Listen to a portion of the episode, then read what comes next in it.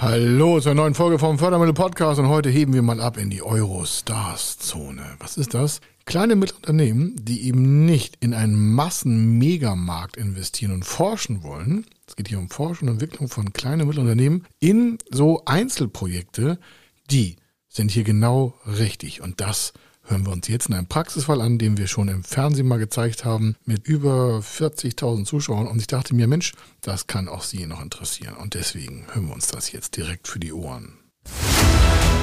Er ist Mr. Fördermittel, Buchautor, Vortragsredner, Moderator seiner eigenen Fernsehsendung zum Thema Fördermittel und Geschäftsführer der Feder Consulting. Mit seinem Team berät er kleine, mittlere und große Unternehmen rund um die Themen Fördermittel, Fördergelder und Zuschüsse. In diesem Podcast bekommen Sie wertvolle und entscheidende Informationen, wenn es um die Themen Investitionen, Innovationen und Wachstum in Unternehmen geht.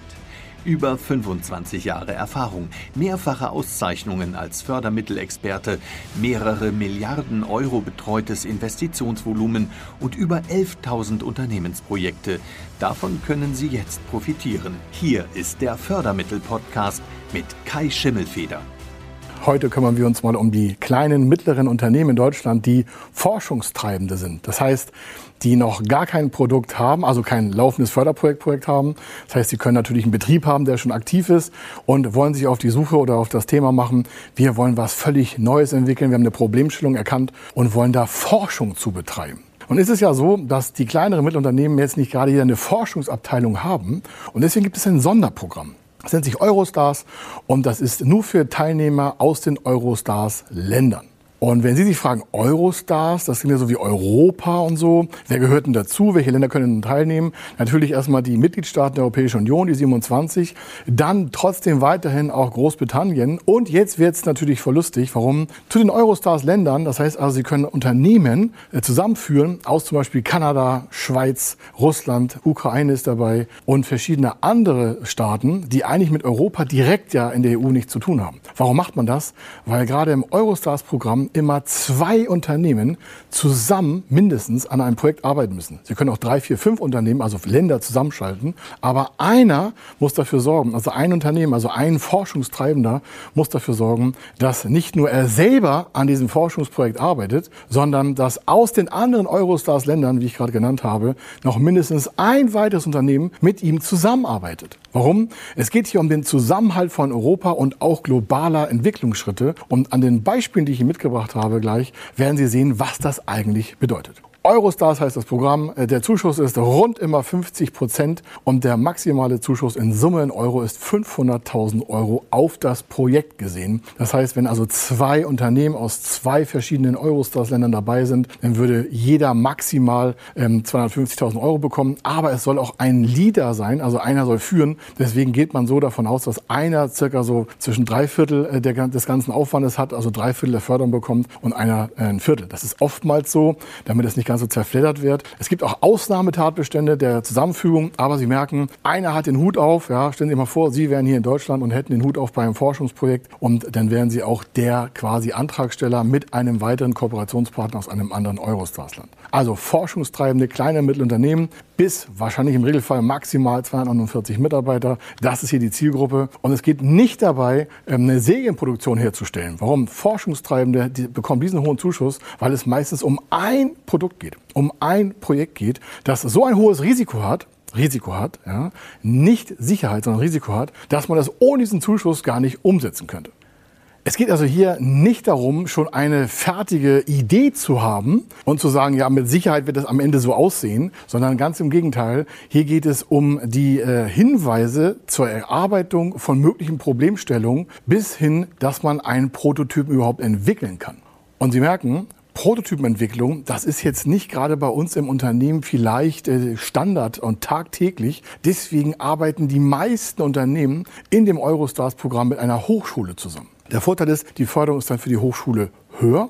Dafür haben sie die Ressource als Unternehmer genutzt, auf einem sehr extrem hohen Niveau einen Prototypenvorgang oder einen Entwicklungsvorgang äh, anzutreiben, den sie ja selber in ihrem Unternehmen mit vielleicht 30, 40, 50 Mitarbeitern gar nicht selber umsetzen könnten. Wie gesagt, es geht um sehr komplexe, schwierige Aufgaben, die es da zu bewältigen gibt. Wichtig ist, eine Serienproduktion ist nicht vorgesehen Sie merken schon, Sie müssen da jetzt nicht den nächsten Kochtopf erfinden mit hohem Risiko, der dann am Ende in die Serienproduktion geht, sondern oftmals hat man hier eine Einzelfallstellung und wird an den Beispielen, die wir uns ansehen, werden Sie gleich feststellen, ah, das ist damit gemeint. Ein erstes Beispiel, um Ihnen mal vielleicht die große Vision zu zeigen, die damit umgesetzt werden kann, ist, ähm, es gibt ein Unternehmen, das sich zum Thema Gemüsewaschen für die industrielle Produktion sehr stark auf der Welt schon etabliert hat. Und die haben sich Folgendes gedacht.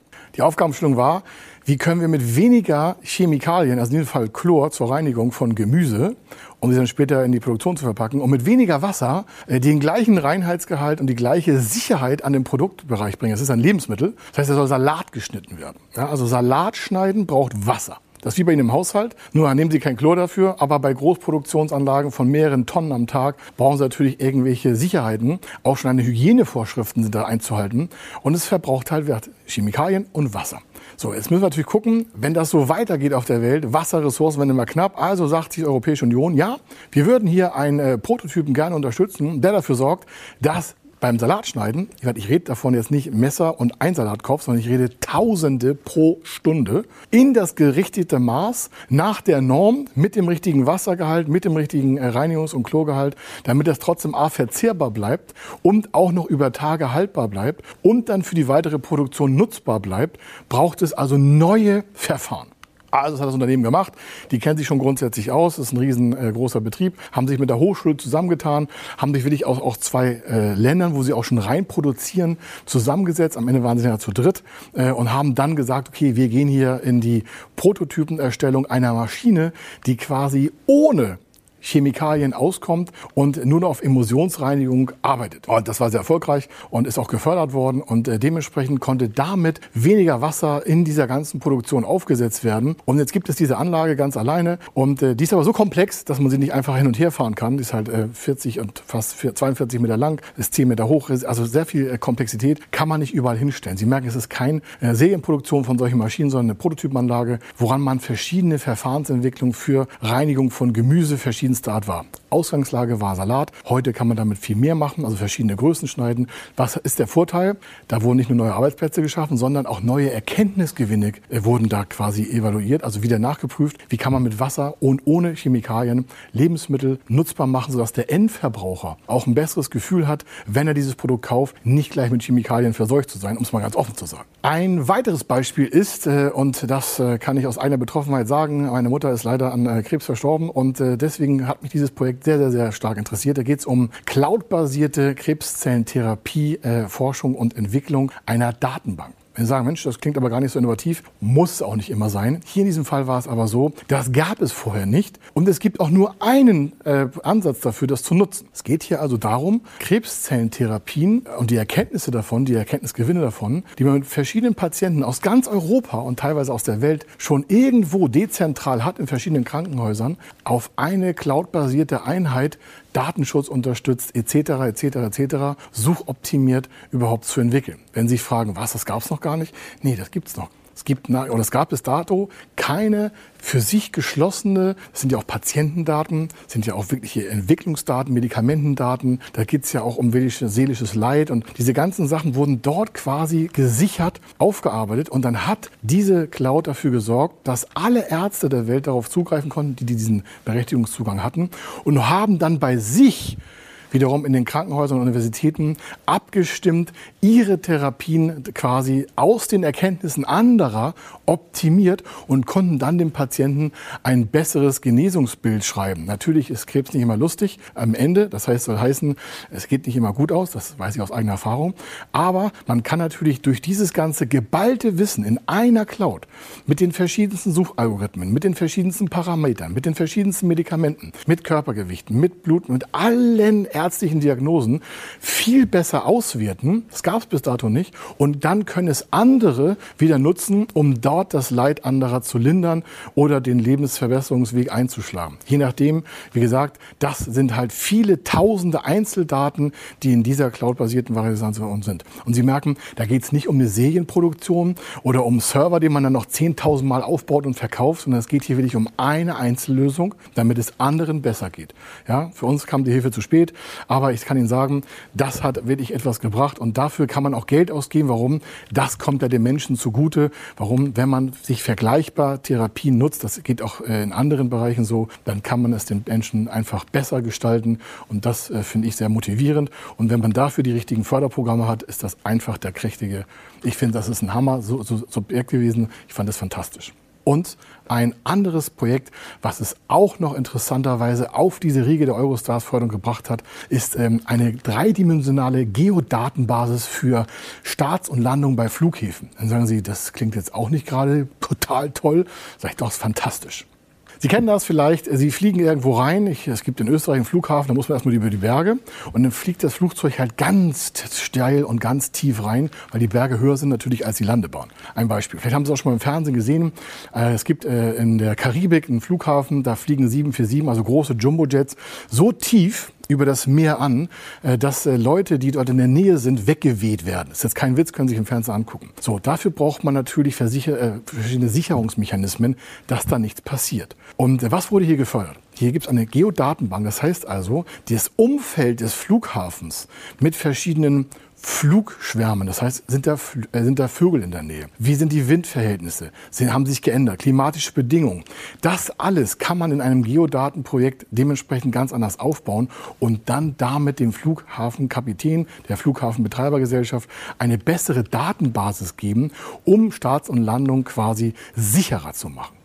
Und um Ihnen mal ein, quasi ein Zahlenbeispiel zu nennen, was heißt das am Ende? Alle Projekte, die Sie gerade gesehen oder gehört haben, besser gesagt, es waren so rund bei einer Million Euro. Es wurden immer Fremdkapitaleinheiten dabei gepackt. Es war eine Kofinanzierung. Warum? Der Zuschuss ist maximal 500.000 Euro. Und selbst das letztgenannte Beispiel hatte für die erste Entwicklung eines Prototypen da ging es noch gar nicht um die Ingangsetzung. Nur der Prototyp schon eine Million Euro an Personalkosten verbraucht. Und deswegen gab es diesen Zuschuss zu maximal 50 Prozent von der Million. Und dann sind es halt 500.000 Euro. Die anderen 500.000 Euro gab es aus Eigenmitteln und Investoren, die daran interessiert waren, diesen Prototyp auch zu entwickeln. Danach die weitere Förderung kann man noch aufbauen und aufschließen und weiter die Marktingangsetzung führen. Aber hier erstmal, um einen ersten Schritt zu haben, wurde ein Zuschuss von 500.000 Euro in so ein singuläres Projekt, quasi in ein Solitär hineingesteckt. Wenn Sie wissen wollen, ob eins Ihrer tollen Ideen vielleicht in die Förderung kommen können und wenn Sie sagen, ich habe zwar ein bisschen Kapital selber, aber das Risiko, das zu entwickeln, ist so groß, wir werden erstmal nur einen Prototypen schaffen, dann gehen Sie auf fördermittel-testen.de. Dort finden Sie ganz einfach ein Formular, können Sie Ihre Ideen eintragen, Ihre Mittel eintragen, Ihre Innovationskosten eintragen, das, was Sie innovieren wollen, für Ihre Personalkosten und wie die Zukunft einfach aussehen soll. Und dann schicken Sie uns das und dann kriegen Sie Antwort auf die richtigen Mengen an Förderprogrammen, auf Alternativen und auf die verkürzte äh, quasi Antrags Vertragslaufzeit, damit Ihr Projekt schnell nach vorne kommt.